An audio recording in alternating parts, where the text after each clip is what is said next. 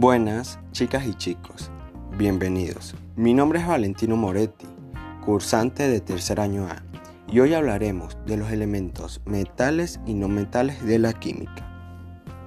La química abarca un periodo de tiempo muy amplio, que va desde la prehistoria hasta el presente, y está ligada al desarrollo cultural de la humanidad y sus conocimientos de la naturaleza.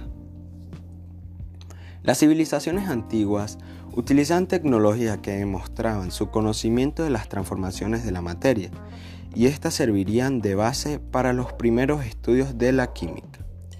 En sí, la química es la ciencia que estudia la composición, estructura y propiedades de la materia, así como los cambios que ésta misma experimenta. Entonces, ¿cuáles son los elementos de la química.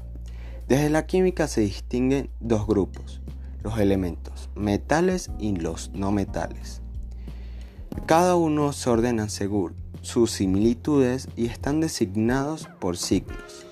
Por ejemplo, Fe para simbolizar el hierro, un metal. Primero hablemos de los metales. Estos son de materia sólida, opaca y lustrosa, y de mayor densidad y se han convertido en un mercado muy importante a nivel mundial. Estos elementos son buenos conductores del calor y la electricidad. Son muy duros, más dúctiles y maleables. Como dije anteriormente, los metales se han consagrado en un nivel muy importante en el mercado internacional. Por su resistencia, uno de sus principales usos está en la fabricación de máquinas y piezas resistentes, Además, se utilizan para la arquitectura, la industria eléctrica y una extensa variedad de cosas.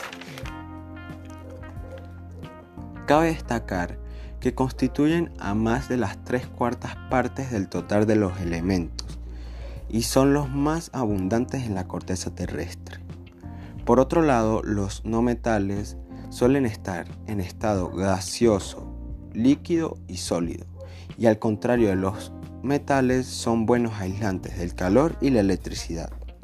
Estos elementos generalmente son más frágiles o quebradizos, no son maleables y son transparentes. Como uso principal tenemos la respiración de los seres vivos. Además, se utiliza para la fabricación de electrodos, fertilizantes explosivos, entre otras cosas. A pesar de lo proporcionalmente reducido de su número en la corteza terrestre, tienen un gran porcentaje de la composición de la materia y tienen gran abundancia en el universo. Estos elementos han sido útiles desde tiempos antiguos e indispensables para los organismos biológicos. Para concluir, quiero resaltar que todos estos elementos han sido un gran aliado para el desarrollo de la humanidad y tienen suma importancia para la vida. Muchas gracias por su atención. Hasta la próxima.